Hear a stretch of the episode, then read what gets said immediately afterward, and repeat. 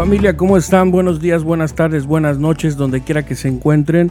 Mi nombre es Esaú Salomón y hoy les vengo a dar la más cordial bienvenida a cada uno de ustedes y también a darles las gracias por estar al pendiente, por estarnos escuchando, por estar comentando ahí en nuestras redes sociales. Gracias a cada uno de ustedes que se toma el tiempo de podernos escuchar y seguir apoyando este proyecto que sin ustedes pues obviamente no sería posible.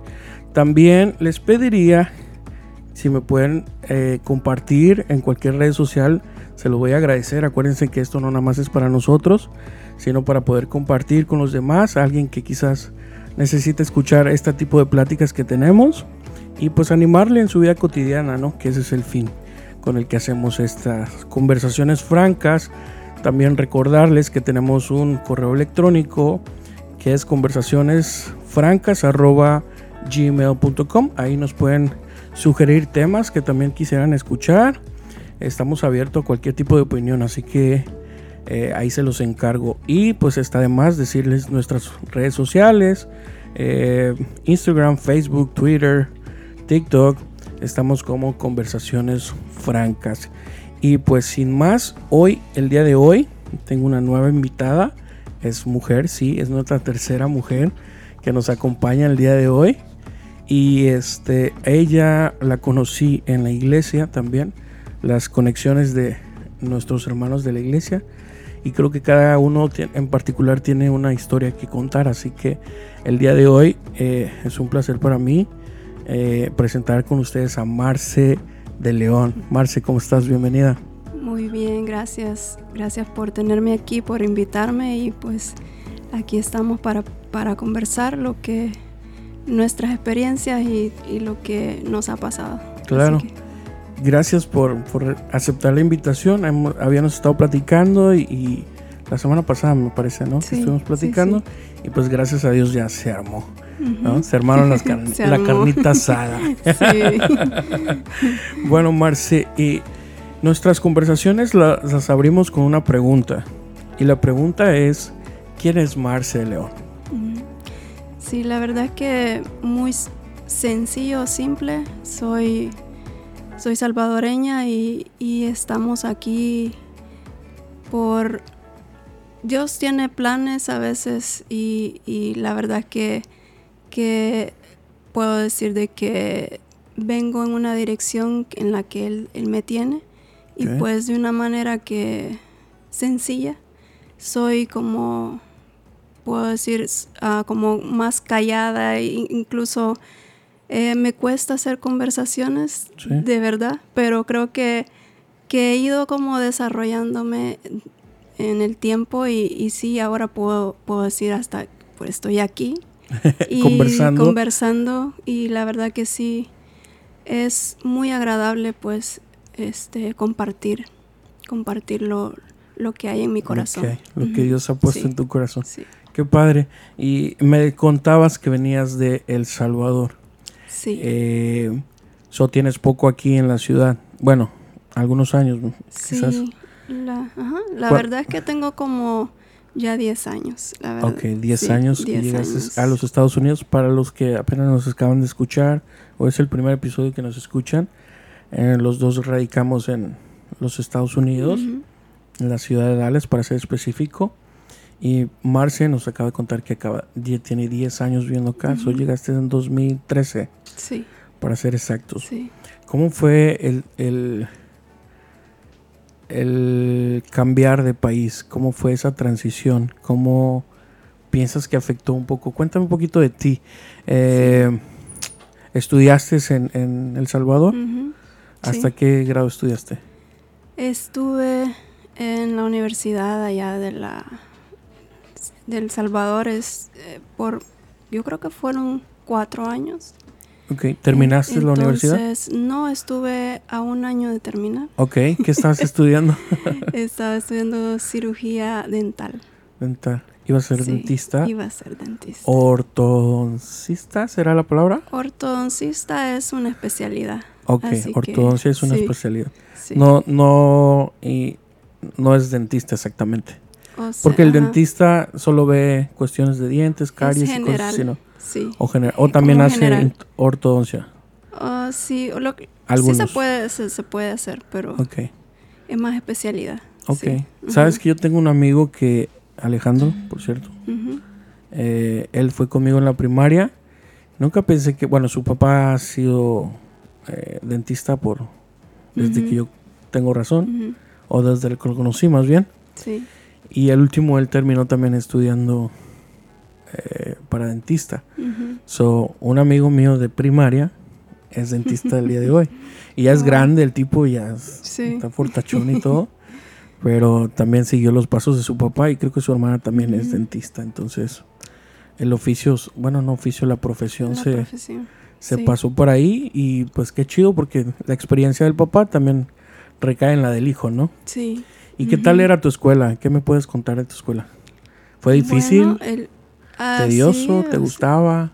Bueno, al principio sí me gustaba, pero una vez que ya entré como a los años ya más como el tercer año, yo empecé a hacer ya clínica Ok, y entonces atendía a los pacientes y eso fue lo que a mí se me hizo difícil. muy difícil el tratar con los pacientes. Ok, empezaste a hacer tus prácticas, como y decimos empecé en a hacer México, prácticas, sí. y de ahí eh, te costaba un poco por, por el que, por el cuestión de socializar con un poco o de hablar Socializar, con las personas. Quizás no mucho, sino eh, de repente había que hacer una endodoncia y era, Oh, era como que mi, mi parte más, más difícil, hacer endodoncias. Ok, Entonces, ver sangre y cosas así. eh, Ver sangre tal vez no, pero en sí este, a- ¿El el, trabajo, el método se me hacía, a veces se me complicaba. Entonces, y era una cosa que si no terminaba, tenía la presión del tiempo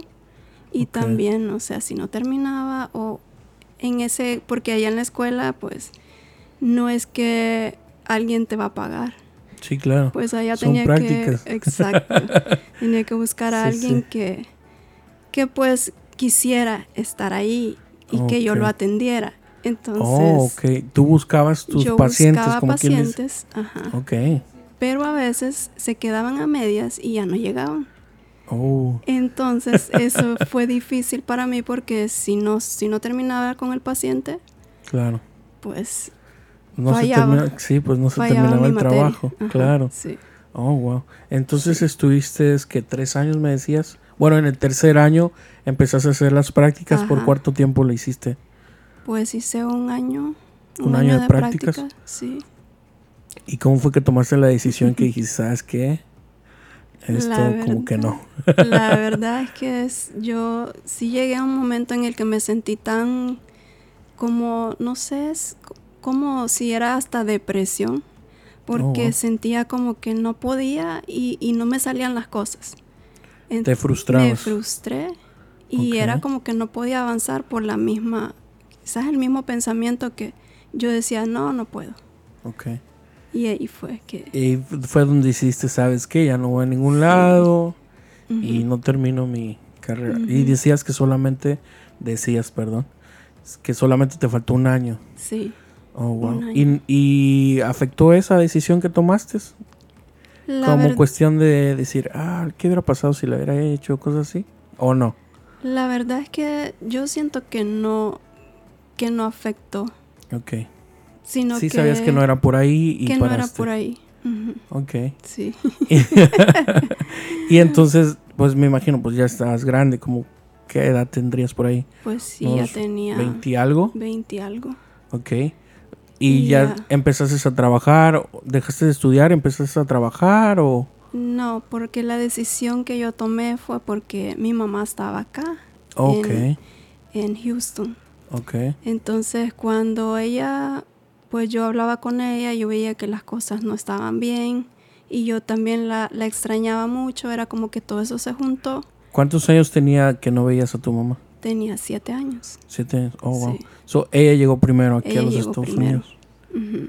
Ok, y tú te quedas, me imagino obviamente ya trabajando para poder pagar tus estudios, ayudarte quizás económicamente en el país donde estabas para que pudieras ejercer o estudiar más bien, ¿no? Sí, Me imagino. la, sí, era, le ayudaba a, estaba en un consultorio con una amiga Ok, y este, ahí hacíamos unas horas.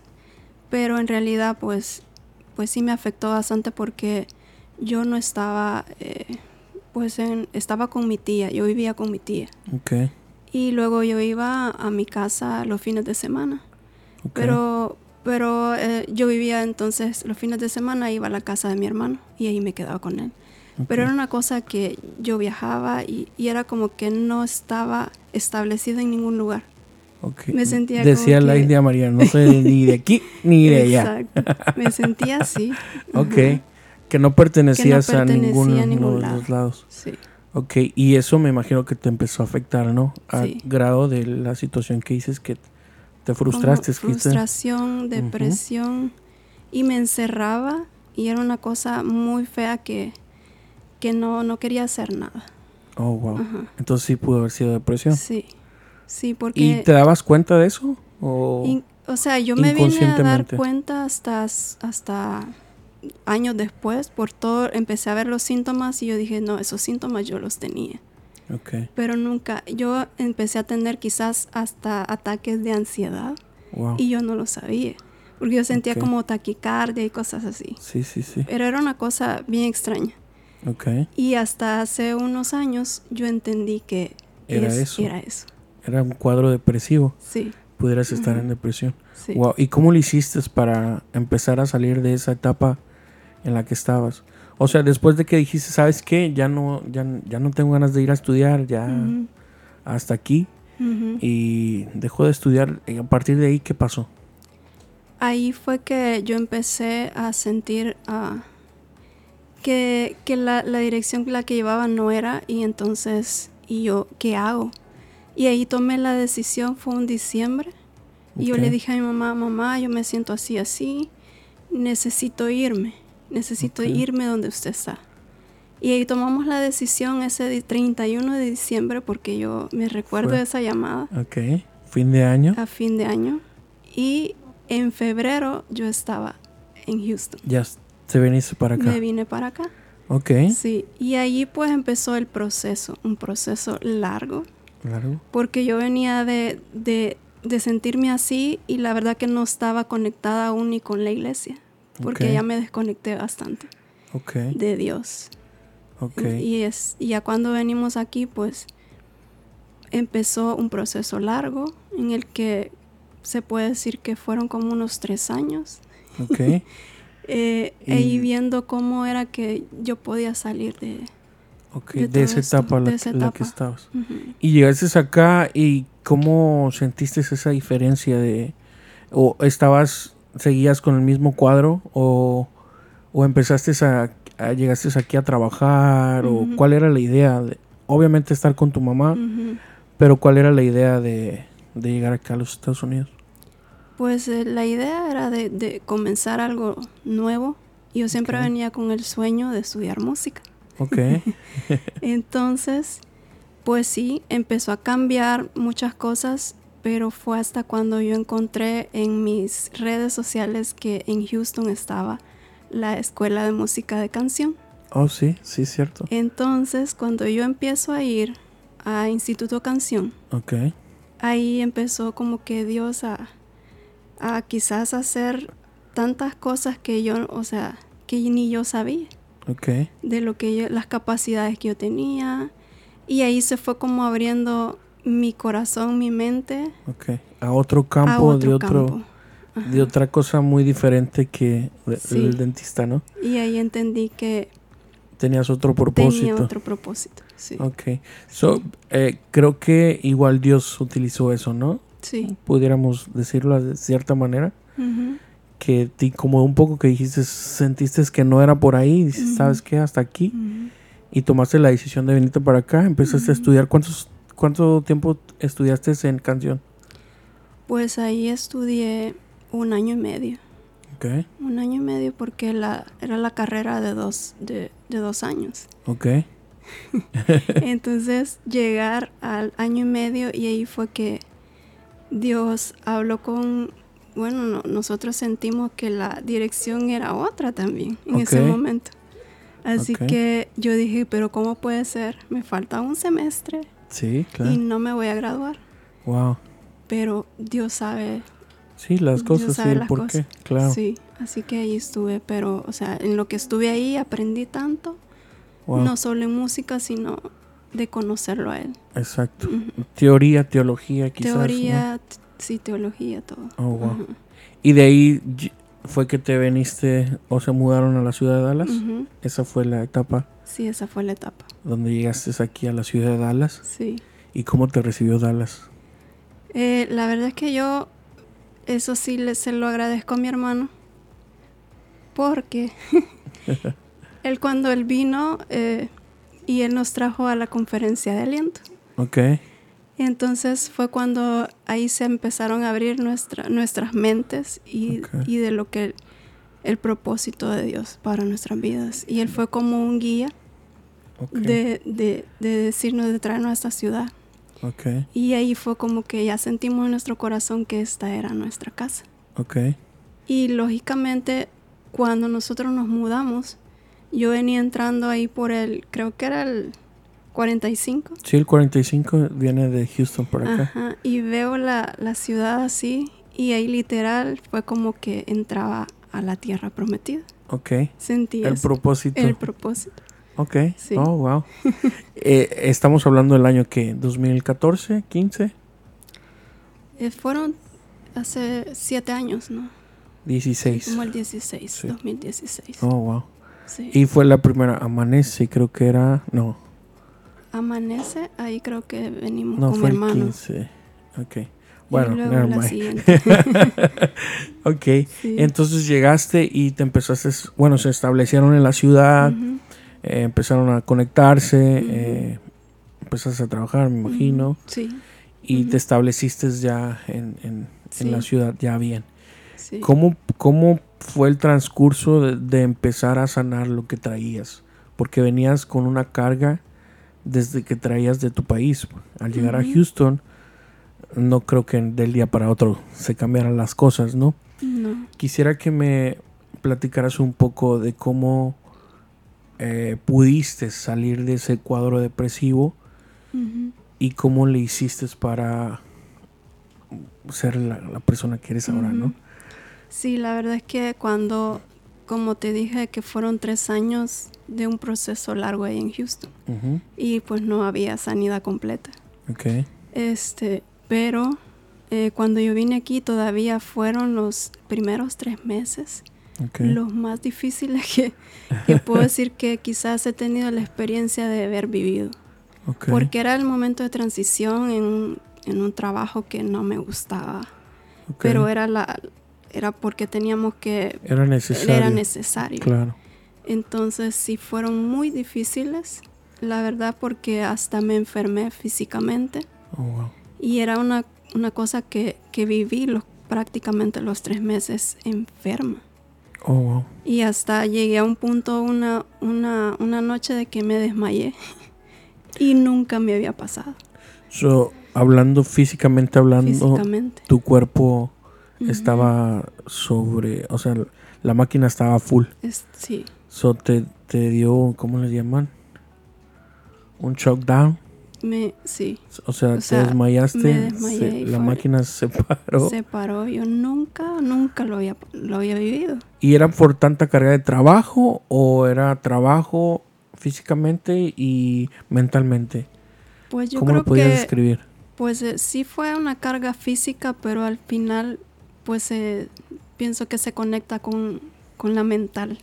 Ok, Entonces no estábamos en un lugar, en un lugar donde podía decir que estaba bien, no es, o sea, estábamos en un cuarto, ok. no, o sea, porque ya te imaginas venir Sí, a claro. un lugar que una ciudad nueva. Sí, sí. pues, Por eso preguntaba yo, porque obviamente la gente a veces, bueno, la gente que no sabe cómo se vive acá, que piensa que porque vives en los Estados Unidos a veces Ujú. tiene las mejores cosas, pero muchas veces no es así. O sea, está el otro lado de la cara donde hay personas que recién llegan o llegamos y pues obviamente es de batallar, de ver Sí. para dónde, no conoces a nadie, este, empezar a buscar las maneras de poder encontrar un buen trabajo sí. para que te dé el suficiente dinero para poder vivir en un apartamento En un quizás solo, ¿no? Sí. Pero para hacer eso, obviamente, es un proceso que, que tarda o dura, ¿no? No es de la noche a la mañana. Sí, Entonces, el proceso que tú estabas viviendo era tanto físico como mental, que llegó al grado donde te quemaste, No como quien no dice. pude más. Ajá. Y después de ahí, ¿qué pasó? Y después de ahí fue que se tomó la decisión de que yo no iba a regresar a ese trabajo. Ok. Y empecé a buscar en otro lado. Y la verdad que Dios ahí me empecé como las a sorprenderme de lo que él podía hacer. Y ese día yo dije, yo le dije a Dios llorando, yo a ese trabajo no vuelvo a ir. No vengo el día de mañana. Bueno, era viernes, entonces Wow. yo dije, yo no vengo el lunes. ¿Era, ¿Era un trabajo, era el ambiente del trabajo o era Era el trabajo en eh, sí? Eran las dos cosas, porque a mí, o sea, era una, ¿cómo le llaman? Es como un child care, pero no es learning center. Ok. Entonces, la verdad que yo, o sea, yo, lo mío no son los niños, cuidar niños. Y aparte de eso era la tensión que había ahí de la, pues de los compañeros, del Claro. jefe y todo.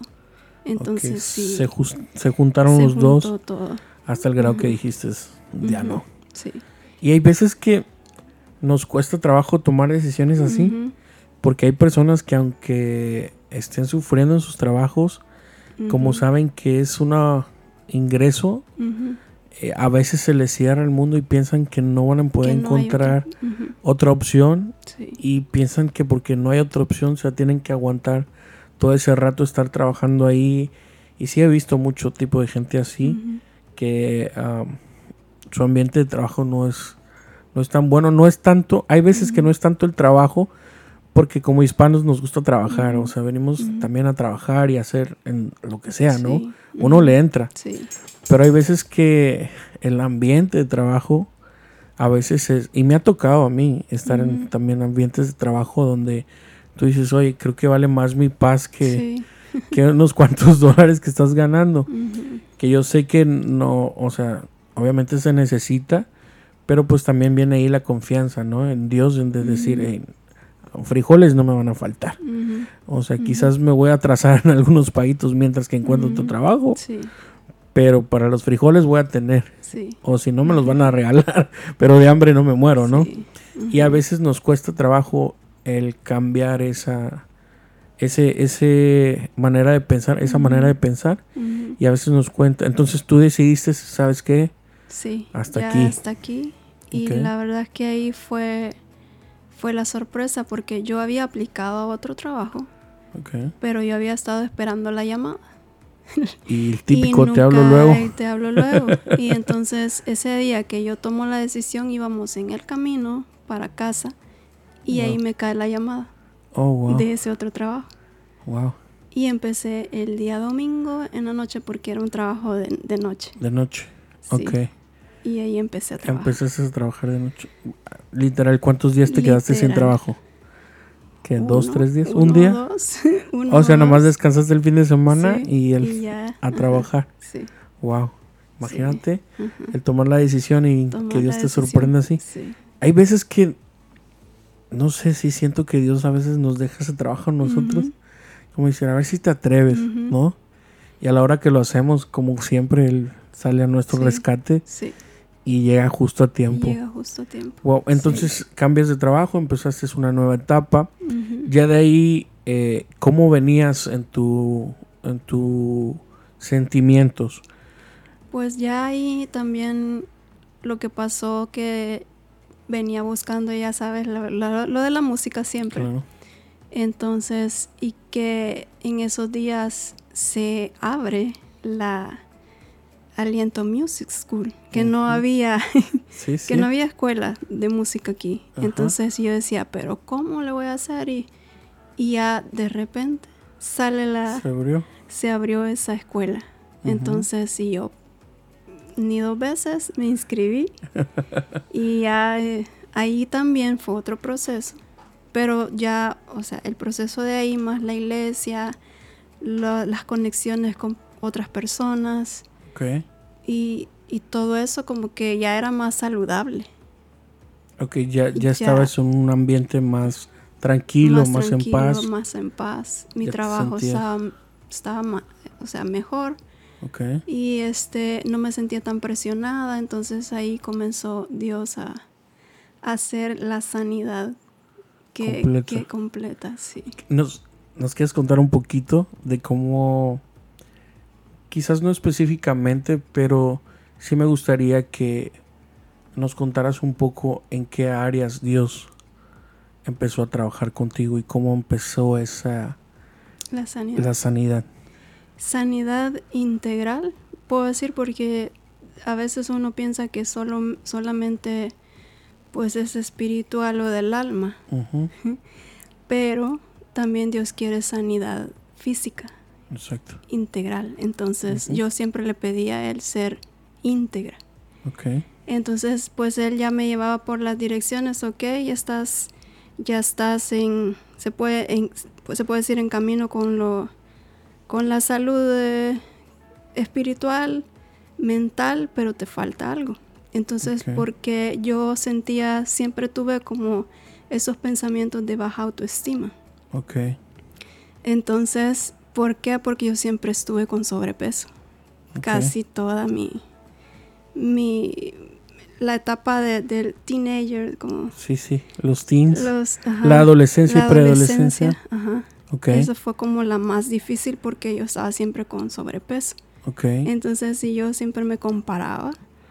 Ok, pero era cuestión tuya que tú te sentías así o las personas también te, te aportaban, o sea, quizás sufrías como de bullying o cosas así realmente bullying, bullying no es así como que fue muy fuerte, pero sí hubieron personas específicas que, que sí se burlaron de mí. Ok, y esas personas te dolía. Me dolía. Te hería, claro. Entonces ahí pues comenzó eh, el, el, como enfocarme en ciertas cosas y yo dije pues esto es necesario. Y, y entonces ahí fue que yo tomé, bueno, con, una, con, con ciertas conexiones de, amigos, pues ahí fue que yo empecé con lo de cuidarme físicamente. Ok. Y eh, entonces... antes de entrar a lo físico, tú ya sentías que estabas bien mentalmente y espiritualmente.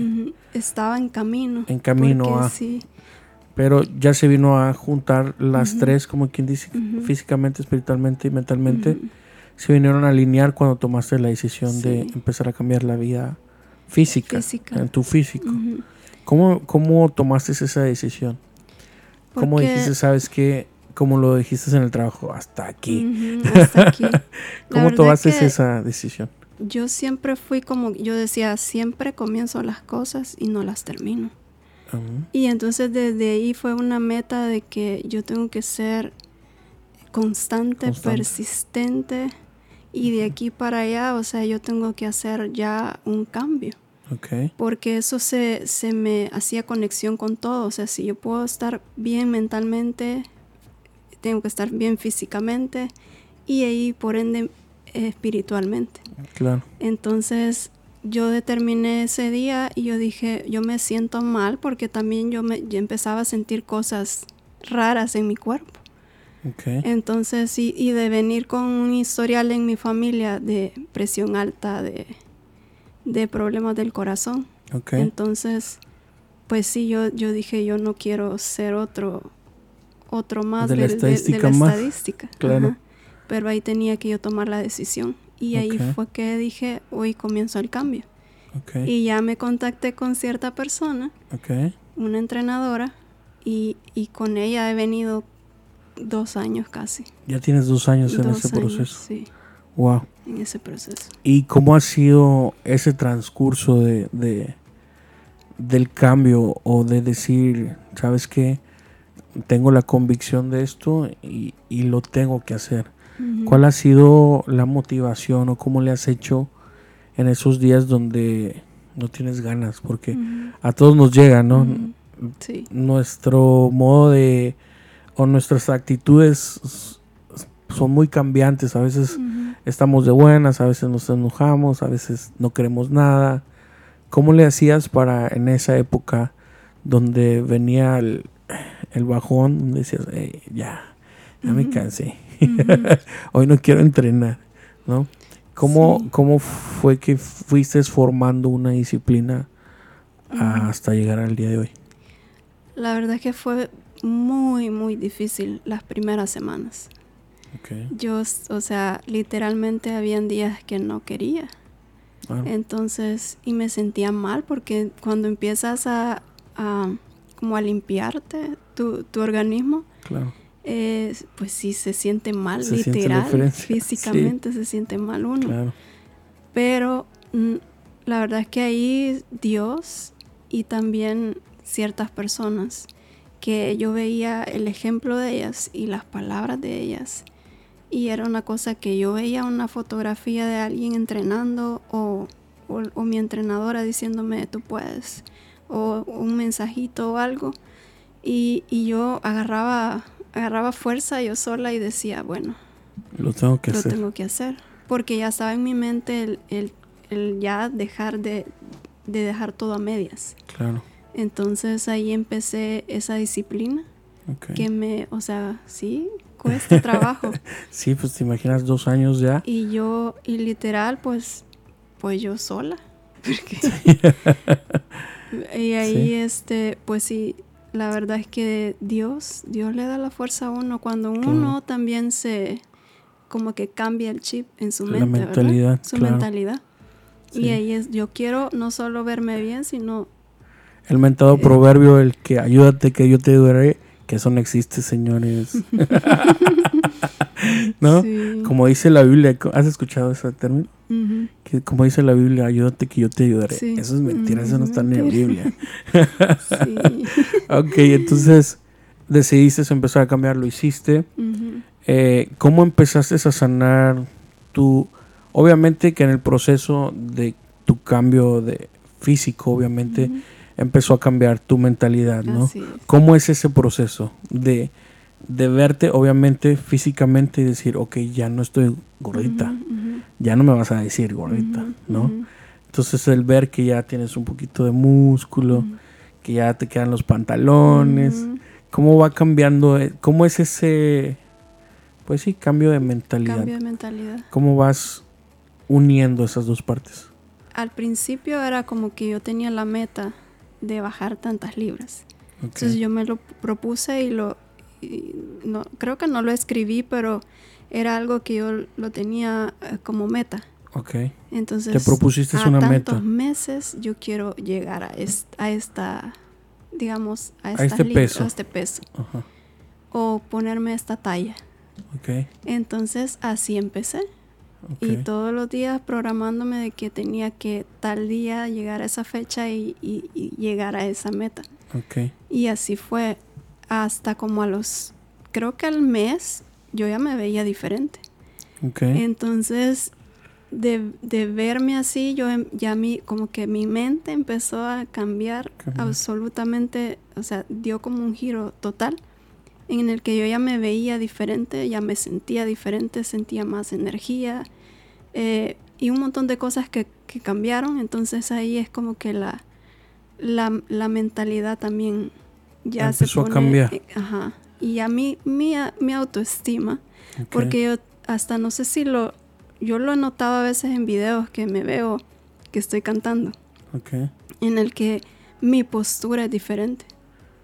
O sea, hasta la postura y hasta la manera en, en- ¿La que te expresas o cantas? me- de que me expreso, sí, Ok, ha cambiado. ha cambiado. Incluso yo antes, si solo era cantar, no me movía mucho, ni tenía mucha... eh, no tenía Contacto mi- mi visual. contacto visual. Ok, Y eso ha cambiado también ahora. ok.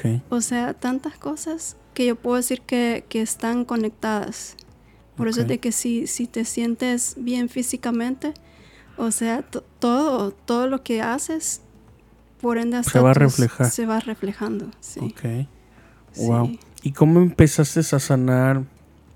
Bueno, ya, ya empezamos, empezamos a hablar físicamente y después mentalmente, pero cómo Dios se encargó de entrar ya donde lo físico no puede entrar, ¿no? Que, son, que es el alma, ¿no? Sí. Cuando Dios te empieza a abrazar y empieza a hacer ese cambio, ¿cómo fue esa transformación que Dios hizo contigo? Pues ahí la verdad es que al sentirme bien y todo, pero pero la verdad es que ni sé cómo explicarlo, pero hubo una conexión que, que sí yo empecé a sentir que, era como que el Espíritu Santo, ¿verdad? Diciéndome, quiero conversar más contigo, quiero que estemos más tiempo, más tiempo juntos. Entonces yo empecé a, a, leer más la Biblia, porque era algo también que yo no lo hacía. Okay. Yo no, o sea, por más que... Que tratabas de que leer. Trataba y empezaba y me dormía y así, típico, ¿verdad?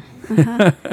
Entonces, lo que pasó fue que yo empecé a, a, a, estudiar la Biblia en otro sentido. Yo me metí a, una aplicación y empecé a, recibir como, sí, como clases. Okay. Y, y desde ahí, pues ya ves, hay veces que hay clases que te marcan. Claro. Y entonces tocó mi corazón y yo dije, tengo que cambiar esto también. Entonces, ¿y de qué manera? Pues empezó con la lectura de la Biblia y luego con procesos que han ido pasando, eh, ese acercamiento a Dios ha sido más, más intenso. Okay.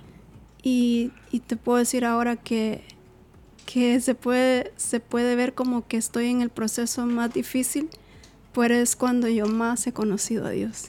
Okay. Y que ahora siento quizás una paz, una, un amor que nunca había sentido de parte de Dios. Y que me ha cambiado completamente. Claro. Es ese cambio, esa presencia que, como lo dices tú, no lo podemos explicar, pero hay una convicción, algo que sientes, que sabes, que sabes, que es real, que nadie te lo viene a contar, sino que tú misma lo experimentas y empiezas a conocer a Dios de una manera distinta. Cuando Él te empieza a abrazar, porque como lo decías hace un rato, tu autoestima estaba debajo, entonces quizás te sentías rechazada, quizás te sentías como que te hacían a un lado, pero cuando ves a Dios que te empieza a amar y que te empieza a dar un abrazo, eso transforma tu mente, corazón y todos tus sentidos. No, el, el, saber y el sentirse, mejor dicho, abrazado por Dios, creo que como dice el comercial, no lo cambio por nada, ¿no? Como el Duvalín. y es una de las experiencias que, pues sí, te marcan, ¿no? Te marcan. Creo que eh, todos tenemos nuestros días que han sido marcados por Dios. Eh, un abrazo o cuando recibimos una palabra que es fresca, que dices tú, oh, yo había estado orando por esto y me dijeron esto y nadie lo sabía. Sino que ahí ves los pequeños detalles que Dios tiene con cada uno de nosotros y empieza a cambiar nuestra manera de, creer, Nuestro, nuestra fe empieza a ser ensanchada y por lo mismo también vienen a veces más broncas, ¿no? No sé si te ha pasado. Eh, entre más buscas, a veces vienen más... La prueba más, más, intensa, más, dura, se pudiera decir. Pero es ahí donde nuestra fe empieza a crecer y ensancharse. Y creo que es la manera que Dios trabaja, ¿no? Porque si no estamos en el meollo del asunto, pues cómo vamos a clamar y cómo vamos a, a ver que realmente es así, ¿no? O a conocerlo de esta manera. ¿Cuál ha sido el, el, proceso que tú digas que te ha costado más?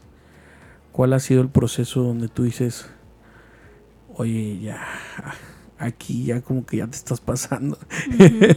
no, ya déjame en paz tantito, no, dame un break. ¿Ha llegado a pasar eso contigo? La verdad es que ahorita, ahorita mismo es una de las pruebas más difíciles que, estoy, que estoy pasando personalmente y como familia. Que es el que llegó a hacer la oración así, o sea, literal, Señor, ya. Ya párale. Ya párale. Sí, sí, sí. Me imagino. No, eh, son cuestiones que duelen y duelen un montón. Yo estuve, pues te contaba la otra vez un poco de lo que pasó, ¿no? Con mi vida, que estaba, estaba enfermo. Y pues también estuve, no, no quiero decirlo al borde, pero sí sentí. Decíamos en México, sentir los pasos en la azotea. pero eh, sé que Dios es, estaba ahí y realmente yo le comentaba a mi esposa y le decía, en estos momentos es donde tenemos que aplicar todo lo que hemos escuchado Sí. y todo lo que hemos creído, porque de nada sirve si escuchamos una predica, escuchamos una plática, una palabra de parte de Dios, si cuando estamos en la situación que tenemos que aplicarla, no la aplicamos, entonces de nada sirve, ¿no? Entonces es ahí donde la fe empieza a crecer. Sí. Y yo sé que Dios va a hacer un milagro, eso no tengo duda. Y obviamente Dios va a estar con ustedes y está con ustedes. Yo sé sí. que ustedes lo ven y lo saben. Y pues esto va a quedar como anécdota, ¿no? Sí. Una anécdota de contar de, el de contar. el poder de Dios. ¿no? Como yo cuando, me acuerdo ahí precisamente estaba atrás de ti, en ese mueble que está atrás de ti. Y yo decía, ay, ya, o sea, ya párale. Igual, Sí. o sea, pero, ¿sabes? Lo, lo único, bueno, sentí que cuando paró fue cuando yo decidí estar quieto. Siento que esa fue mi lección, en, hablando de parte mía, ¿no? Eh, siento que Dios me dio un. No un tate quieto en mala onda, sino que, hey. Tranquilo, o sea, Tranquilo. Vas muy acelerado, o sea, has hablado conmigo, quieres hacer las cosas diferentes, ok, tienes que calmarte, parar.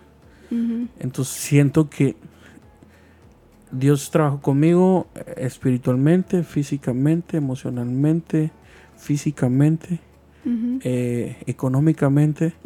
Se metió en todo. Se metió en todo, pero al final del día creo que lo conocí de una manera que no lo pude haber conocido. Entonces creo que es exactamente lo que está sucediendo con Sí. ustedes. Eh, como dicen por ahí el dicho popular, Dios aprieta pero no ahorca, No ¿no? ahorca. Y la verdad es que de que no va a pasar nada si él no, no, no hace la presión, ¿verdad? No vas a saber qué es lo que tienes Exacto. hasta que alguien te, te exprime o te...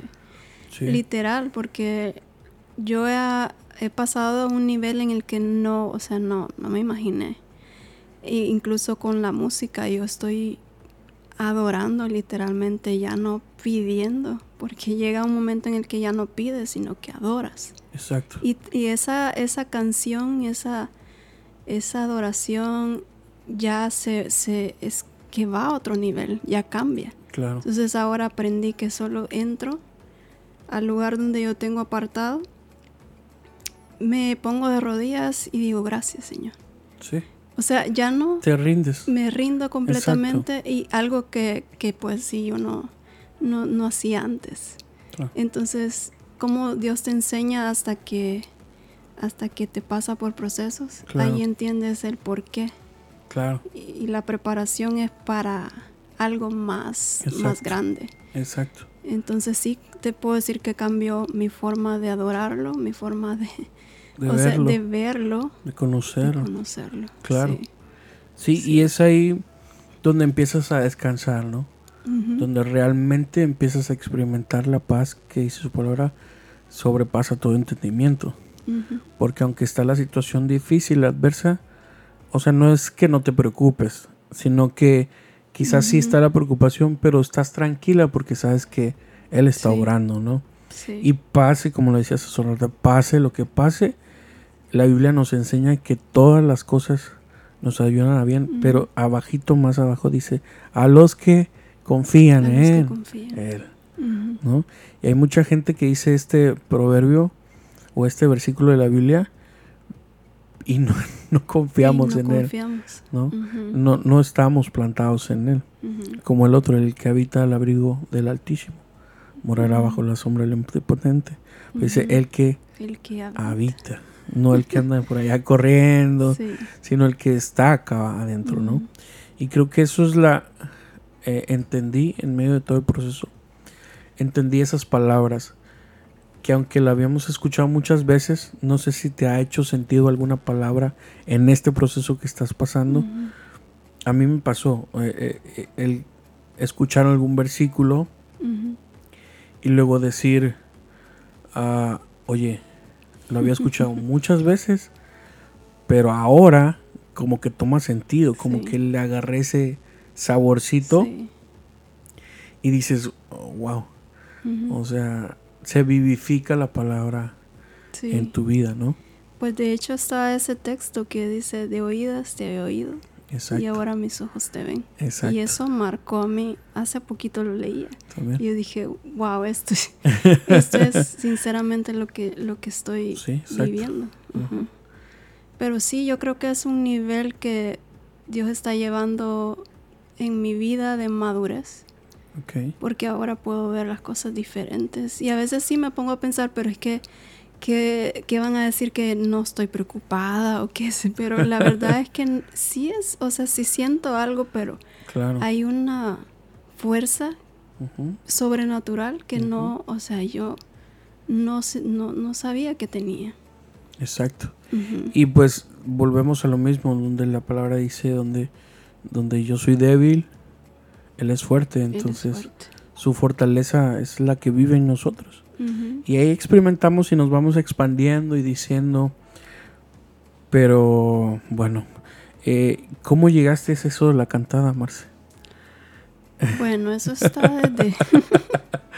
¿Cómo, ¿cómo es? Yo sé que me acabas de contar hace un rato que empezaste a estudiarlo hace poco, pero me imagino que ya había ese, ese deseo, ¿no? Sí, yo estaba quizás, no sé si de algunos seis años o menos, pero yo me ponía con un cepillo de para peinarme el cabello y ponía las canciones a todo volumen y empezaba yo y me lo ponía como un micrófono. Okay. Y yo sola, yo cantaba y cantaba. Y hasta que llegó un tiempo en el que mi hermano me dijo que yo cantaba muy bonito. Okay. Pero igual yo sí como que, no, yo no. no te la creías. No me la creía. Pero ah. fue hasta como a los, creo que a los 14 años o 15, que ya ves que en las iglesias se empiezan a hacer coros de niños. Sí, Y ahí fue que ya como que mi, mi corazón estaba más y empecé a meterme y, ya cantaba con todos, pero nunca yo sola. Ok. Entonces, pero después vino, vino alguien y dijo que, o sea, que yo cantaba bien y ya me empezaron a poner como a dirigir. Pero, o sea, yo me sentía con nervios y que yo no sabía ni lo que iba a hacer, ni qué iba a decir. claro, y así creo que empecé como eso, como eso a los 15 años, ya como, sí, a introducirme en lo que era la música. Ok. en la cantada. En la cantada. Ok. ¿Tocas algún instrumento? ¿Te gusta algún instrumento? Y la verdad es que me gustaba mucho el violín, pero eso, es, eso es algo que todavía estoy... ¿Estás trabajando? estoy trabajando ¿Está en el bucket list? Sí. Ok. Así que ese es mi instrumento favorito. ¿El violín? El violín. Ok. Pero, pues como tenía que, que estudiar algo, pues Em, empecé a aprender el piano. Ok. No es que lo toque así como que profesional. Ok. Pero, te acompañas. Me acompaño yo. Okay. Yo sola. Así que ahí es, eso fue lo que aprendí en canción, el, el, piano, y pues entré a clases de canto, porque igual uno cantaba y, pues... Y hasta ahí. Hasta ahí, o sea, y quién sabe si lo hice bien. Claro. O las, ya sabes, técnicas. Porque todo era por la gloria y la honra de Cristo. Así es. O sea, yo solo sabía que tenía como, me entonaba y, y a veces de la nada me salían como otras voces ahí, ¿verdad? Entonces, nunca nadie me enseñó. simplemente como que el oído, un poco. Te empezaste a afinar un poco con el oído. desarrollado diferente, o sea, teníamos eso con mi hermano, entonces él, él siempre cantaba, él era el líder de alabanza, entonces yo estaba así como atrás de él siempre. Okay. Y, y, él era el que siempre me, me empujaba y, que pues un día él me dijo, me daba a veces hasta regaños porque, Ok. porque igual yo siempre fui como así que, ay, que sí cantaba, pero que no abría mucho la boca y entonces él me empezó a decir varias cosas. Y no, Ok. tenés que hacer esto, esto y esto. Te empezó a dar tips, Ujú. sugerencias para mejorar un poco. Para mejorar, sí. ¿En alguna de tu familia hay algún músico? ¿Vienes con algún tipo de, Pues no que sé, la, tus abuelos, tu mamá? la verdad es que en la familia de mi mamá hay, hay muchos que cantan. Ok, Pero yo no lo sabía hasta hace, hace unos años que sí viene entonces de, de la familia de por ella. parte de mamá. Sí, porque de, de de parte de mi papá, por, no, que yo sepa, ¿No no. conoces a algún No. músico, algún cantante? No. ¿No? Y ahí pues ahí fue que se desarrolló mi hermano y él, él era como que el, para mí el... El se puede decir, referente. el referente, sí. Ok. Y empezaste a, a cantar hasta el, ahora lo haces y Sí. en la iglesia, para ahora todos los lo- que nos escuchan y no vamos a una iglesia que se llama Aliento Sí. y Marce es la cantante. Y ahí No, es parte de la alabanza, es parte de la Sí. alabanza. Y pues como lo decías hace un rato, o sea, lo haces muy bien y sé que lo vas a hacer mejor, vas a ir mejorando y ya vendrá cosas que Dios tiene para ti que están por ahí, Sí. que lo creo yo también, que están por ahí guardadas y que Dios te va a sorprender porque Sí. esto no nada más es de algo poquito, sino que tú sabes, cuando Dios Sí. da, da manos llenas, ¿no? Y me imagino que también hay sueños, ¿no? De, de tu parte. Sí, la verdad que sí. Pues yo, en lo que sí te puedo decir es que cuando yo estaba en Houston, Ujú. yo eh, tenía una, como un cuadernito donde ponía mis peticiones. Ok. Y una de las peticiones era de que yo quiero cantar en, en la iglesia de aliento. ok, Eso fue hace, ¿qué? Siete, ocho años. Ahí estaba, era una de mis peticiones. Y hasta que Dios me trajo aquí. Y pasaron, ¿qué? Otros, otros dos años de, de proceso y de, y de que yo tenía que, pues, estudiar y... Sí, y- claro, y prepararte. a prepararme. Claro. Y fue allí el proceso que me llevó hasta que un día, pues David Reyes, él me escuchó cantar y ya pues ahí fue que él me, Te me- introdujo. me introdujo. Sí. Ok. Y, ya, Y pues, hasta la fecha. y hasta la fecha. 2016, 17, Algo así. por ahí. Sí. Por ahí. Oh, wow. Pero, o sea, ha sido larguísimo porque ya sabes con los cambios y que... sí, hubieron-. Sí, Entonces claro. ahí, ahí fue lo que también la, la, la palabra esta de persistencia y fidelidad. Sí, claro. Porque Persevera. ya ves que en todos esos cambios hubieron muchas personas que se fueron, Exacto. pero yo me quedé. Exacto. Y ahora estoy ahí La recompensa. en la recompensa. Claro. Sí. Y, y no creo que sea tanto recompensa que, que claro que sí, pero creo que es también el corazón, ¿no? Mm, Eh, la disposición y el corazón y la manera de hacerlo. Porque hay mucha gente, como lo decías hace un rato, bueno, he visto, mis ojos han visto muchas, muchas personas que llegan a la iglesia con afán de eso. Pero eso es su, su ideología y no lo ven de forma como orgánica, sino que es como un tipo, no sé si decirle obsesión, pero es de que yo quiero. Yo quiero. ¿Me entiendes? Sí. No es de que si Dios quiere, acá estoy, sino es de que yo quiero. Entonces, cuando viene todo ese movimiento de bien y va, entonces el, el saco se empezó a, a mover. Ujú. Y entonces ahí realmente se miró el, el- el El corazón, las intenciones. y la intención, exacto. Y solo Dios ve las intenciones de nuestro corazón. Sí. Entonces, creo que es un lugar que, no quiero decir que te lo has merecido, pero obviamente Dios te ha puesto, porque Sí. Dios te ha puesto ahí. Ujú. O sea, es un regalo de parte de. Dios y es una bendición también servirlo. Porque yo siempre he tenido en mi mente y se lo he dicho a todas las personas que he podido, que la verdad es que yo nunca voy detrás de una persona Exacto, y nunca voy detrás de una posición. exacto. Y, y, y eso sí, los que me conocen saben que así es mi corazón, Claro, que no, no necesito yo un lugar, sino que Exacto. es donde Dios me, me quiera poner. puesto, claro. Y pues sí, ahí empezaron también cosas que como quizás no sueños que yo tenía, pero sí empecé a ver cosas que Dios quería y que no sabía que yo podía hacer y es escribir canciones. Ok. ¿Te has puesto a escribir? ¿Has escrito, tienes escrito algunas canciones? Sí, tengo. ¿Sí? ¿Cómo cuántas tienes? Por ahorita tengo como cuatro. Ok. Wow. ¿Alguna Cuatro, vez pero- ha pasado por ti quizás escribir un álbum o algo así? Pues como te digo que nunca fue así como un sueño. Sí, un afán, pero, un o sea, afán, pero sí ya llegó sí el se da, qué momento chido, en que ¿no? Sí se da, porque a mí la verdad es que no mi corazón no es como que ah, No es eso. eh, no es eso, claro, sino- no, y te entiendo. Pero a lo que a lo que vas diciendo, o sea, Dios te ha dado eso. O sea, igual y es Dios el que quiere eso. ¿Me explico? quiere, sí. Entonces, tú estás haciendo tu parte, por ejemplo. O sea, estás escribiendo. Tú no sabes si el día de mañana esas canciones o lo que has escrito puede ayudar a alguien, ¿no? Que él, como volvemos a decir, Dios es el que mira y escudriña nuestros corazones.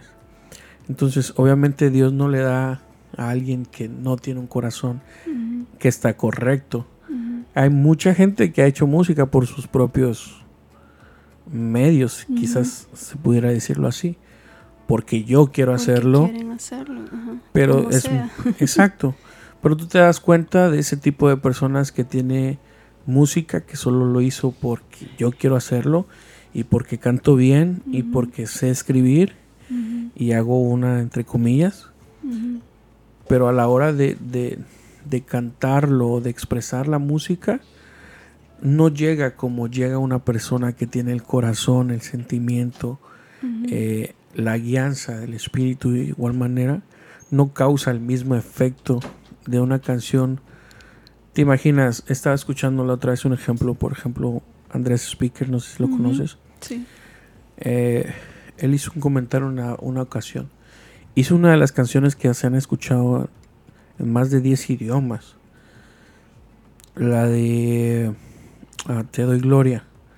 La has escuchado, es muy Sí. famosa, ¿no? Y la historia que él contaba decía, yo solamente estaba en el piano y realmente musicalmente hablando es una canción que tiene cuatro tonos, sencillo. demasiado Sí. sencillo. O sea, Sí. no tiene nada complicado. Eh, cuatro tonos, empezar, cuán hermoso eres Jesús. Y hice yo sentado en, en, en un piano con esas cuatro notas porque tampoco soy músico y empezar a cantar sobre esa melodía que estaba haciendo y yo no sabía que se iba a convertir en un Sí, en, lo que, se exacto es un icono o sea es una canción que se escribió no sé cuántos idiomas se ha traducido eh, más bien se ha traducido en diferentes idiomas y o sea es una canción que, que te llega no que a diferencia de alguien que quiere hacer una canción que solamente mm, se escucha chido por más arreglos que tenga musicalmente hablando eh, por más chido que se escuche, o sea, tenga el sonido que, que pueda tener, pero quizás no va a impactar lo mismo esa canción que una canción que realmente nació en el corazón de. Dios, ¿no? Sí. Y es lo que te, lo que te quería, o sea, lo que te trataba de decir, de quizás esas canciones que estás escribiendo, o sea, pudieran producir un efecto en, en las personas. Y pues conocemos a gente que ha escrito canciones y conocemos a estas personas y, y son canciones que, o sea, volvemos a lo mismo, no es tanto lo musical, Sí. sino que son la esencia La realmente y el corazón realmente de poder alabar a Dios. Entonces Sí. creo que pues, pudiera ser que Dios te empiece a llevar por ahí. O sea, por eso te decía, no, no, yo sé que Dios tiene cosas buenas para ti. Sí. Y lo creo, realmente lo creo. Y Dios, yo creo que Dios también te va a empezar a enseñar y a crear tu propia esencia, ¿no? Sí. Porque hay diferentes tipos, diferentes modelos, chalala, Ujú. chalala, y está chido. Pero el tener tu propia esencia, que digas, esto es lo que Dios me dio y esto es lo que voy a, Sí. a dar, ¿no? A compartir. Sí. Y creo que Dios está llevando a eso. Dios a lo me que está tú decías. llevando a eso. ¿Sí? Y la verdad es que, pues, es bien diferente cuando quieres escribir solo porque quieres o cuando te despiertas, literal, con una melodía. Exacto. y que sientes que es una melodía que Dios te ha puesto en ese momento. Y no es lo mismo, o sea, ¿de dónde? Yo me ponía a pensar, ¿de dónde yo voy a sacar una canción? no sé. Claro. Pero un día me desperté con una melodía. Y de ahí fue que empecé a ir al piano y decía, es que suena así. Y queriendo buscar las notas y todo. Sí, sí. Y ahí supe yo que, que no es que a veces Dios no quiere que nosotros como que a la fuerza o presionar, no, es cuando Él quiere y como Él quiere. Exacto. Entonces ahí aprendí yo que, que a lo mejor ahí va la dirección. No es tanto lo que yo quiera, sino lo que Él quiere. Exacto. Y como lo decías hace un rato, o sea, no moverse tanto por emociones ni por sentimientos, porque como lo decíamos hace un rato, eso cambiamos de, de ¿cómo se dice? De pensamientos incluso de acciones y de sentimientos a cada rato. O sea, y si nos movemos por sentimientos, emociones, pues nada más no por ningún lado, dijo el dominicano. ¿No? y hay que tener mucho cuidado con, con eso, con el...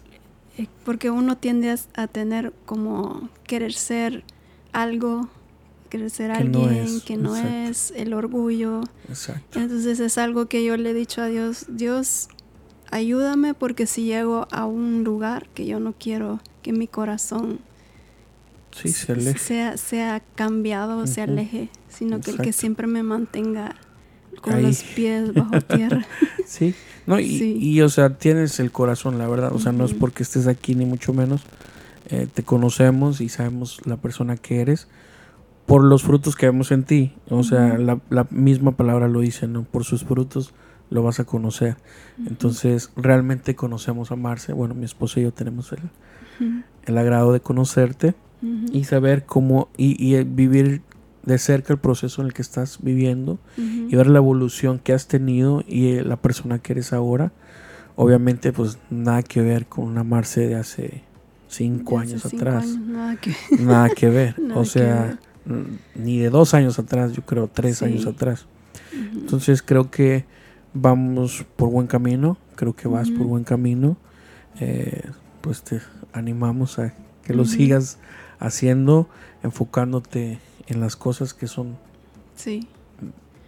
espirituales, hablando mente, hablando, hablando espiritualmente, perdón, es como se me lengua la traba. Exacto, espiritualmente hablando, eso es lo que quería decir. Eh, enfocarse en eso y lo demás, como la misma palabra lo dice, lo demás va a ser añadido. Y creo que eso ya es, es bendición. Marcia, algo que le quieras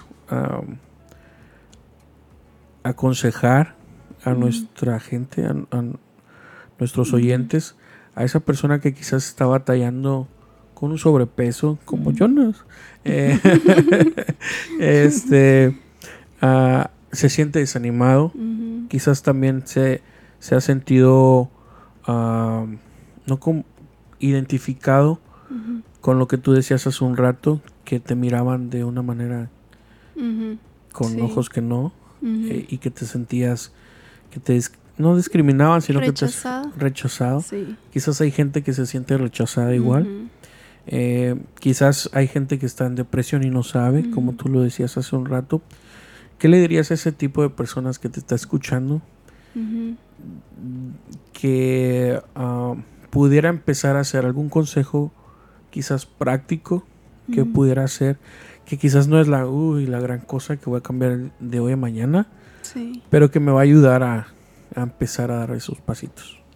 Sí, lo primero es que tengo que evaluarme en qué posición estoy porque cuando uno tiende a tener depresión o que se siente como rechazado, uno se encierra y no quiere como que tener ninguna conexión con nadie, sino que estar solo, todo el tiempo solo, no platicar con nadie, no es encerrarse en uno mismo y no dejar que nadie te ayude. Esa es como para mí un síntoma y el, y, el signo principal de que estás, estás en un momento de, depresión o no sé, un problema que si lo dejas estar más es peligroso. Claro. Entonces, si estás en ese momento que te sientes así como rechazado y no quieres no quieres conectar con nadie, es el momento de conectarte con alguien. Aunque sea buscar ayuda. Y esa siempre fue la palabra que, he escuchado y, hasta mi entrenadora me dijo, tienes que, que buscar ayuda, tienes que, que, pedirle a alguien, que juntarte con alguien de, que esté en, digamos, en camino o, en, pues en una condición en la que yo quisiera estar. Entonces, si ves a esa persona o tienes idea de alguien, júntate con esa persona. Porque la verdad es que no, no es muy, uh, no es bueno estar solo. Claro. Esa es como, como la parte principal que yo puedo, puedo decir y busca ayuda y júntate con la persona que, que tú veas que es que te puede ayudar, porque tampoco, o sea, no, hay, no va a ser cualquier con cualquiera, persona, claro. Sino que hay que pedirle a Dios de que le dé sabiduría a uno con qué persona y, y de no encerrarse, sino hablar, decir no estoy bien. Y eso creo, creo que es lo, lo, lo, que, lo primero que puede hacer uno. Y conforme a si te sientes, te sientes mal, o que estás con sobrepeso y necesitas, o sea, que no puedes, no puedes hacer el, dar el paso, pues ponte una meta, así como yo lo hice, de ponerme una meta con fecha y de decir, y esto quiero lograr en tanto tiempo, y juntarme con la persona correcta. Eso pienso que, que puede ayudar. Que puede ayudar y pues obviamente ir a la iglesia. Claro leer la Biblia. Lo más importante. lo más importante. y también juntarte con alguien que, te pueda ayudar en eso, porque es muy difícil hacerlo solo también. Entonces tiene que haber alguien, una persona que veas que tiene esa capacidad o que conectes o que te sientas. Exacto. No, una identificado, también, sí. Que te, que te inspire confianza, ¿no? Porque como lo dice hace un rato, no vas a ir con cualquier persona hablar de las cosas que realmente están pasando. Que es muchas veces el error que cometemos algunos. Y es por eso que a veces hay personas que nos juzgan y nos critican y nos señalan porque fuimos con la persona desgraciadamente equivocada, que no estaba firme para poder ayudarnos, ¿no? Y en vez de hacernos un bien, realmente nos hiere y hacen leña del árbol caído, como dicen por ahí, ¿no?